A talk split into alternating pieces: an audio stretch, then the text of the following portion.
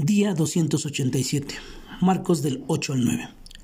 Para mostrar compasión no tenemos que disponer de muchos recursos, sino de un corazón transformado y confiado en el amor y la providencia de Dios. Dios nos está llamando a rendir no solamente lo poco que tenemos, sino también a rendir nuestra inseguridad, incredulidad, egoísmo y orgullo. ¿Son tus finanzas un pretexto para poder ayudar a otros? Una y otra vez Jesús nos llama a no preocuparnos por lo que habremos de comer o de beber, pues nuestro Padre Celestial conoce bien nuestras necesidades y fielmente suplirá cada una de ellas como hasta ahora lo ha hecho. En cambio, sí nos llama a prestar atención al cuidado de nuestros corazones. ¿Te estás preocupando en invertir más tiempo en lo material que en el cuidado de tu corazón?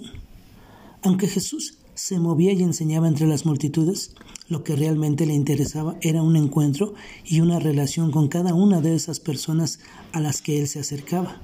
Nuestro Dios es un Dios personal que nos conoce y llama por nuestro nombre, para que le conozcamos, creamos y seamos sus testigos. Jesús sabía lo que sus discípulos creían acerca de él, pero al preguntarles les puntualizó la importancia no de lo que los otros creen, sino de lo que ellos creían acerca de Él. ¿Y tú qué crees? Pues de esto dependerá tu vida, tu salvación, tu llamado y hasta tu santificación. Para ti, ¿quién es Jesús? En cada una de las revelaciones que Dios hace de sí mismo y de su carácter a nuestras vidas, es con el objetivo de que le conozcamos, de que preparemos para las pruebas y las diferentes etapas de la vida, de santificarnos.